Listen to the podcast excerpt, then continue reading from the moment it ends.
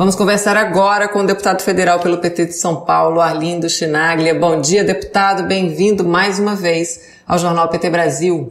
Bom dia, Amanda. Bom dia a todos os ouvintes e telespectadores.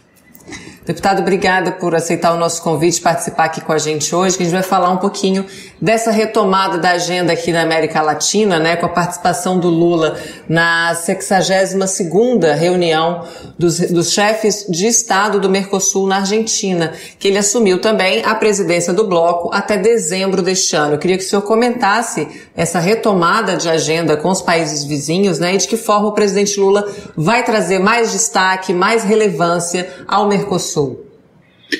Bem, primeiro, além dele assumir a presidência é, do Mercosul, é, ele vai assumir também a presidência do Conselho de Segurança da ONU e vai assumir a coordenação do chamado G20, que são as 20 maiores economias do planeta.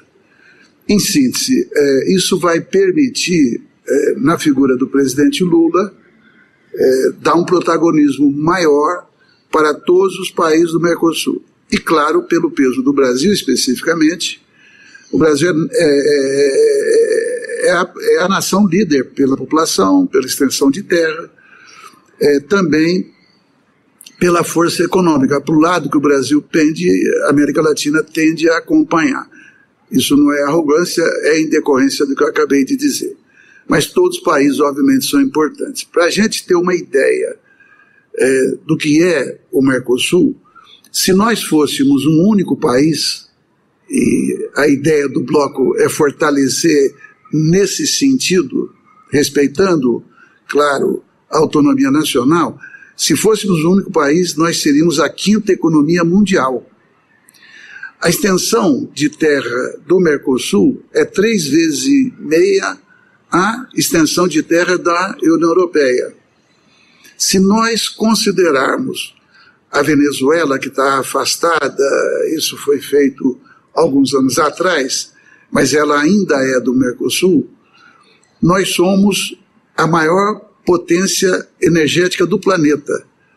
Porque a Venezuela tem a maior reserva de petróleo do mundo, não está é no Oriente Médio, é a Venezuela. Nós temos a Bolívia, que é uma grande produtora de gás. Brasil produz também petróleo, Argentina também tem petróleo. Além disso, nós somos uma potência agrícola. É, nós, digamos, o Mercosul, é, temos, é, participamos, é, digamos, é, das principais cadeias, é, das principais culturas alimentares. Então, aqui a produção de trigo, de milho, de soja, de açúcar e de arroz. É, Portanto, se nós considerarmos esse conjunto, é, o, o Mercosul é uma potência em várias áreas alimentar, energética, econômica, e, portanto, nós temos que saber explorar. Qual que é a ideia básica do Mercosul? É que se intensifique os, digamos, o intercâmbio comercial, mas não só. Então, a ideia é ir, digamos, fazendo a integração que envolve é, a, acessos, é, digamos, de cada brasileiro poder entrar em qualquer país do Mercosul e vice-versa. Há uma integração, um esforço para a integração na área educacional. Nesse sentido, por iniciativa do Lula, lá atrás, nos seus dois primeiros mandatos, foi criada a UNILA, que é uma universidade que está instalada no Paraná é, e que atrai, digamos, dá oportunidade para jovens é, de todos os é, países aí ampliando para além é, do Mercosul. Então, tem mais de 20 nacionalidades é, com, com jovens estudando nessa universidade. O Brasil é que banca essa universidade. Qual é a vantagem? Isso é, um, é algo que na diplomacia se chama soft power. As pessoas vêm para o Brasil, conhecem o Brasil, estudam no Brasil, fazem vínculos com, com os brasileiros e o próprio país, e amanhã essa pessoa vai ser um cientista na sua terra, isso facilita o intercâmbio. Amanhã vamos pegar na área é, da medicina, onde eu, eu, eu, sou médico, eu militei né, bastante, mas se você tem um, um grande professor de medicina, amanhã, um caso complicado em qualquer país, aquele aluno, aí já profissional, se ele tiver dificuldades, ele vai se lembrar daquele professor e falar assim: vamos ao Brasil para resolver. Isso aconteceu, por exemplo, com um deputado paraguaio é, que atua no parlamento do Mercosul. Só para dar uma ideia, que é uma experiência que eu vivi junto, eu ajudei a tentar resolver. Bem, é, portanto, o Brasil ele retoma o papel de liderança que, com o governo Bolsonaro, tinha perdido completamente. Né? O Bolsonaro havia eleição na Argentina e ele criticava o resultado, a ponto é, do chanceler, do, do, do, ministro de Relações Exteriores, do governo, que tinha perdido as eleições, falou: olha, não se meta aqui, aqui mandamos nós. Isso aconteceu também na eleição do Uruguai, que pediu: olha, não se meta. Lá quem ganhou foi a direita, não direita como o Bolsonaro, mas eu digo, uma visão conservadora, neoliberal. Enfim, é, é uma oportunidade é, para também o Mercosul, e esse talvez seja o ponto mais importante neste momento, é que está sendo discutido, digamos, um, um, um novo momento do acordo União Europeia-Mercosul. Por que novo momento? Depois de 20 anos fez o acordo em 2019. Quatro anos depois, ou seja, este ano, a União Europeia fez um, um documento adicional que não tinha discutido. O acordo foi discutido com todo mundo pode não ser ótimo, mas deu acordo. Agora, quando eles fazem um documento adicional, que eles lá chamam de side letters, então aí eles entram por áreas que o próprio presidente Lula já disse que se for daquele jeito não assina. Bom, então esta posição do Lula vai também permitir uma aproximação a maior possível com os demais países do Mercosul. O Brasil tem força para isso. E os outros países juntos, todos temos então mais força. Do que, que se trata? Eles então fizeram, digamos, eles, é, que o Brasil iria abrir, digamos, para compras governamentais, abriria para as empresas estrangeiras participarem. Veja, eles são é, economicamente muito mais fortes do que nós aqui no Mercosul. Tem muito mais tecnologia. Então, na hora que o, o, o, o governo for comprar, eles vêm, disputam com preços melhores. E aí nós vamos ter que comprar deles. Isso significa que nós vamos gerar empregos lá na Europa. Nós queremos gerar emprego no Brasil, na Argentina, no Paraguai, no Uruguai e até na Argentina, digamos, por essa composição que há pouco eu expliquei.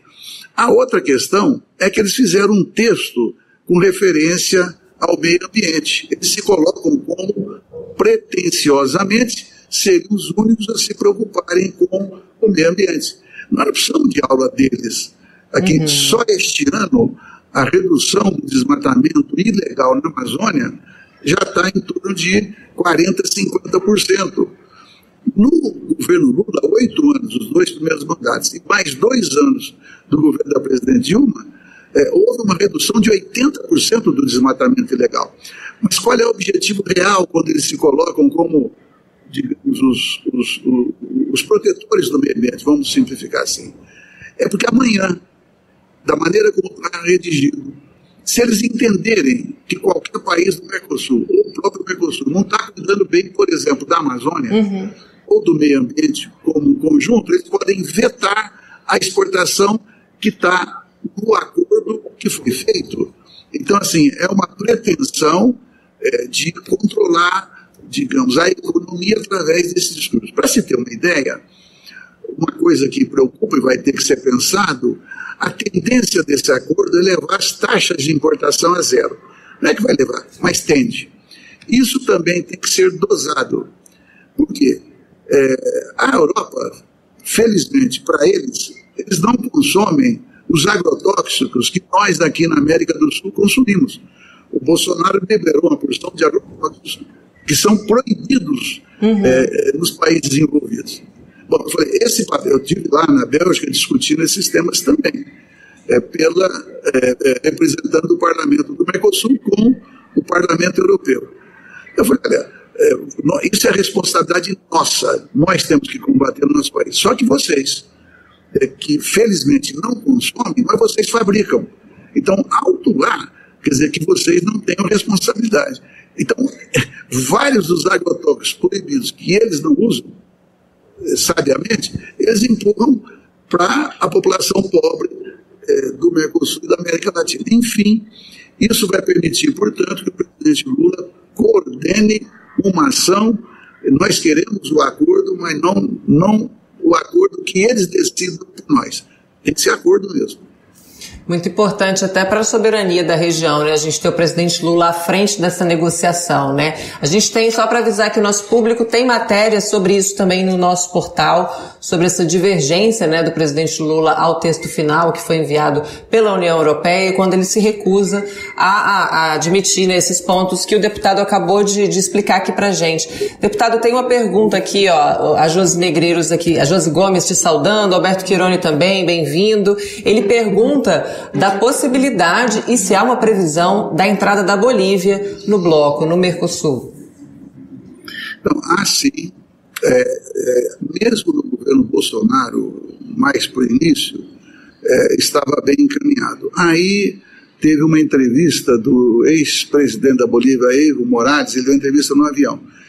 E ali ele fez críticas ao Bolsonaro. As críticas estavam corretas, Entretanto, o Bolsonaro, a partir daí, ele impediu que o Congresso, ele tinha maioria no Congresso, aprovasse a entrada da Bolívia no Mercosul. Todos os demais países do Mercosul já aprovaram. Então, nós agora temos que atuar no parlamento brasileiro, tanto na Câmara quanto no Senado, e já há iniciativa nesse sentido. Nós já conversamos aqui com a mesa diretora para que seja votado. E, claro, é, antes da votação, tem que haver um debate qualificado é, da nossa parte para explicar. Porque já houve ministros é, de Relações Exteriores do Brasil que, antes de serem ministros, eram contrários ao Mercosul. Notadamente do PSDB, não quero mencionar porque não é o caso, mas eram do PSDB no governo Temer, por exemplo. Felizmente, quando eles se deram conta da realidade, mudaram de opinião.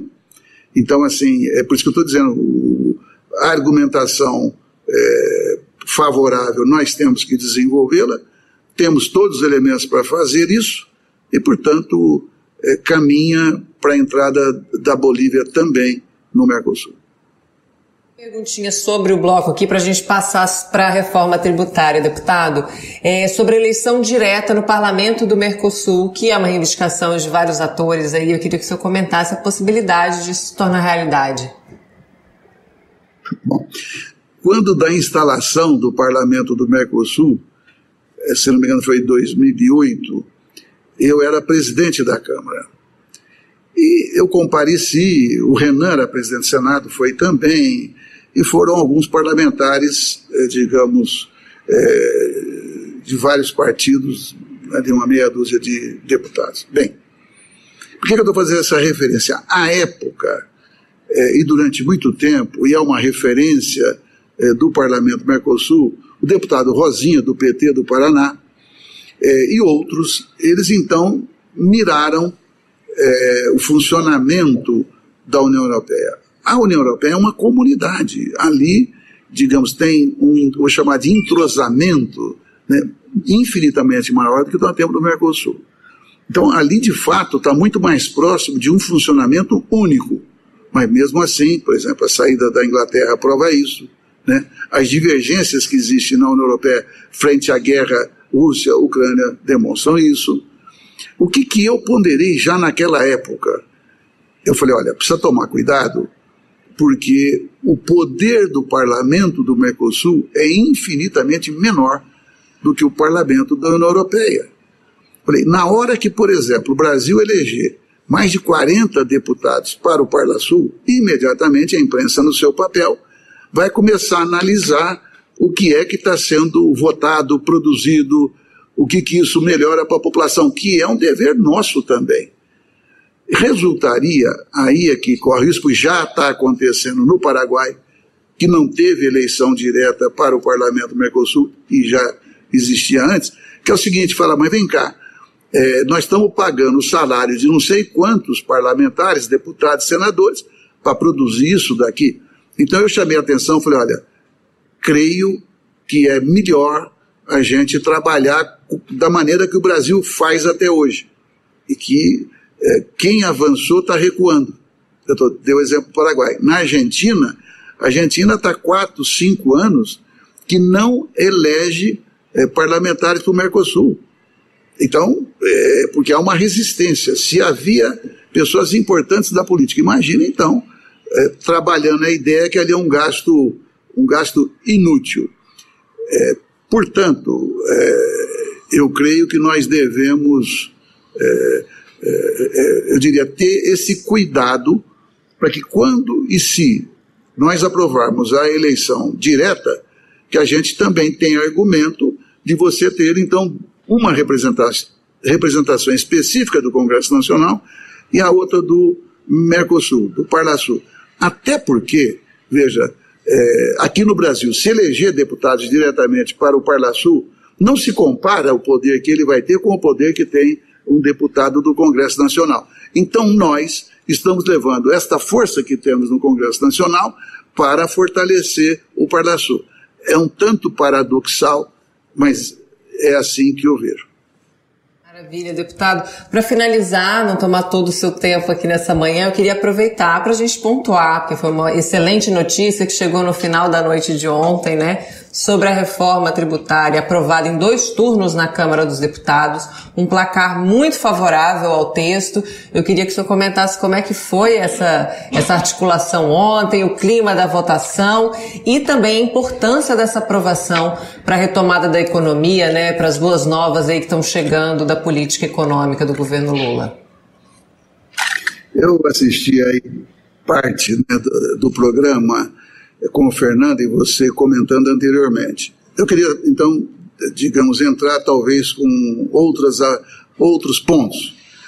Primeiro, de todas as economias relevantes do mundo, todas já fizeram essa reforma que, ao invés de taxar, digamos, ao invés de cobrar o imposto na origem, ou seja, onde é fabricado um produto, onde é produzido alguma coisa, vai ser cobrado ao final, onde vai ser consumido. Aí o primeiro registro histórico é que o Estado de São Paulo sempre se posicionou contrariamente.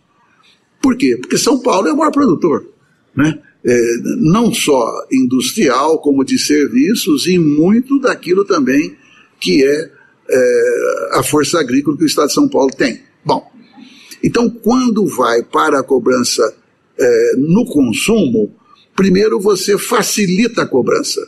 Porque hoje como que funciona? Vamos pegar uma montadora no ABC. É, a montadora ela vai comprar pneu de um, de um fornecedor, vai comprar o freio de outro fornecedor, né? vai comprar amortecedor de outro fornecedor e assim por diante. Cada venda desta há imposto cobrado. Bom, quando chega na montadora, ela comprou pelo preço das peças mais os impostos de cada um dos fornecedores. Então já pagou um volume grande de impostos. Aí quando vai, por exemplo, para uma revendedora, ali eles podem fazer propaganda, eles podem ter outras iniciativas e vai pagar imposto também. Quando chega na pessoa que vai comprar um carro, ela vai pagar no preço do carro tudo aquilo que foi colocado de imposto anteriormente. Bom, como que vai funcionar com a reforma tributária? Então, por exemplo, aquele que vai vender o freio para a montadora, ele cobra o imposto ali, como já foi comentado. Bom, e assim, o pneu vai cobrar o imposto, não é isso? O amortecedor vai cobrar o imposto, o estofado vai comprar imposto. Entretanto, quando aquilo chega na montadora, a montadora limpa aquilo que já foi pago. Por quê? Então, cada fornecedor paga o seu imposto. Então, evita a chamada bitributação, porque é o que estava acontecendo. Você passa de um fornecedor para o outro, o outro vai pagar o imposto em cima do imposto. Isso acaba. É por isso que é, a tendência e a experiência mundial mostra que vai cair o preço e não aumentar.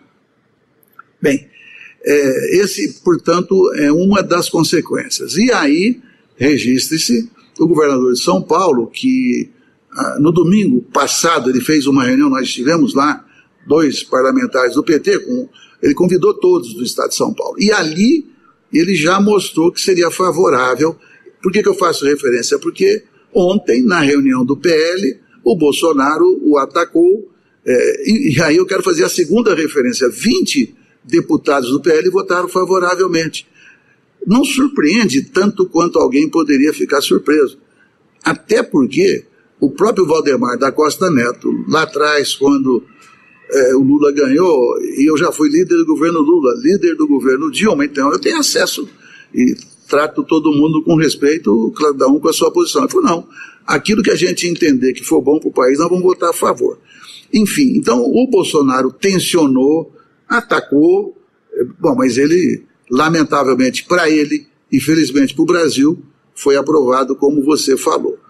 A outra coisa que eu creio que é importante dizer é que muita gente fez cálculos, análises com os primeiros relatórios. Vamos pegar a comida, né, que entidades importantes, é, que ganham muito dinheiro, claro, é, é, afirmaram que ia haver aumento é, do, do, do, do, do alimento. Bom, primeiro que o relator, ainda é, anteontem, ele anunciou, e isso foi aprovado, que vai ser feita uma cesta, vai ser feita uma cesta de alimentos onde os impostos desses alimentos serão de taxa zero, não vai ter imposto. Foi comentado que mesmo assim, quando as famílias mais vulneráveis economicamente, mais pobres, pagarem impostos, então isso vai ser aperfeiçoado, não está pronto ainda, mas é o compromisso, está é, digamos, na mudança da Constituição, que vai fazer a devolução do dinheiro que essa pessoa pobre pagou na forma de impostos. Já foi dito, o nome é cashback. Bom, isso vai é, atender 72 milhões de pessoas. Bom, então, é, isso por quê? Por que, que as pessoas então divulgam que vai aumentar imposto? É, é, é uma catástrofe total, porque ganham muito dinheiro dessa forma. Ontem, quando eu falei no debate, falei: vem cá, quem acha que essa estrutura tributária, essa estrutura de imposto do Brasil é boa, vem aqui na tribuna defender. Porque ninguém fala que é boa. Ninguém. Porque todo mundo sabe que não presta. E até porque tem um pressuposto que é bom a gente registrar. Quando nós estamos cobrando do consumo, quem paga o imposto é quem compra, é o consumidor. Hoje, cerca de, sei lá, 45, 50% dos impostos arrecadados são chamados impostos indiretos. Então, se você compra uma caixa de fósforo, lá tem o imposto, a pessoa está desempregada, paga X de imposto. O ricaço, ele paga X de imposto. É por isso que pobre, proporcionalmente pelo que ele ganha, ele paga infinitamente mais. Bem, então esse é apenas o primeiro passo. E sem ele não seria possível, porque a, a arrecadação, por exemplo, por renda, é, não chega a, a, Bom, é pouco mais de 30%. E do patrimônio está em torno de 7%. Bom, isso é, é uma inversão do que ocorre em qualquer país civilizado, que tem distribuição de renda, que as pessoas pobres conseguem pagar aluguel ou comprar uma casa e se alimentar e pagar energia e cuidar da saúde e da educação dos filhos, etc. Então, isso é apenas o primeiro passo mas ele é decisivo. Por isso que foi tão importante. Deputado, muito obrigada pela participação. A gente estendeu um pouquinho aqui o tempo, te peço desculpas e agradeço mais uma vez aqui os esclarecimentos e a presença com a gente. Um ótimo dia, bom trabalho para vocês aí e até a próxima. Esse espaço segue aqui à disposição do seu mandato e da bancada do PT. Muito obrigado, Amanda. Um abraço a todos. Um abraço, bom dia.